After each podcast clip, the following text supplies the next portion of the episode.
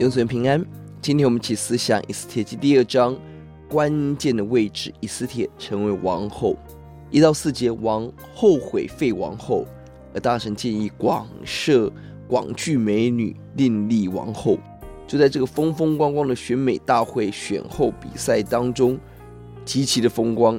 第八节，这些美女享受皇宫的生活，化妆品生活享受，宫女服饰十二节。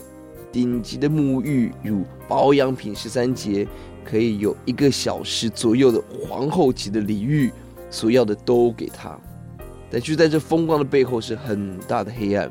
第三节聚集了全国的美女，而在当中有多少的眼泪，多少的强迫呢？十四节只有一个晚上晚上的婚姻，接下来就打入妃嫔的宫中，也是冷宫。终身没有婚姻，没有真爱。即便已经当上了皇后，但是十九节王又第二次招聚处女，显然不是为了选皇后，而是食髓知味，继续放纵情欲。而这个充满情欲的人反复无常，伴君伴虎，这是一个黑暗的时代，而逼得莫迪改必须要低调自己的籍贯，避免不必要的攻击。即便有这样的黑暗，但我们看到神的大手仍然在其中来工作。第五节，一个犹大人改变了犹大国的命运，犹大人所有的命运。一个有信心的人与家族可以完成神的工作。十七节，王以斯帖做王后，不但做王后，我们看到众人都喜欢她。第八节是太监喜欢她，十五节看到了喜欢她，十七节王喜悦她，她的温柔。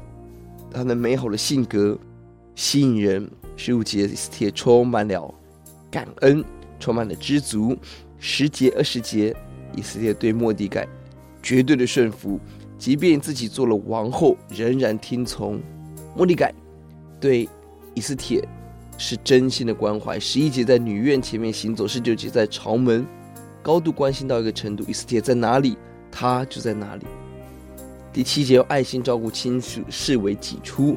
十九节朝门可能是一个官位，负责审判，这为下一章跟哈曼的冲突做铺陈。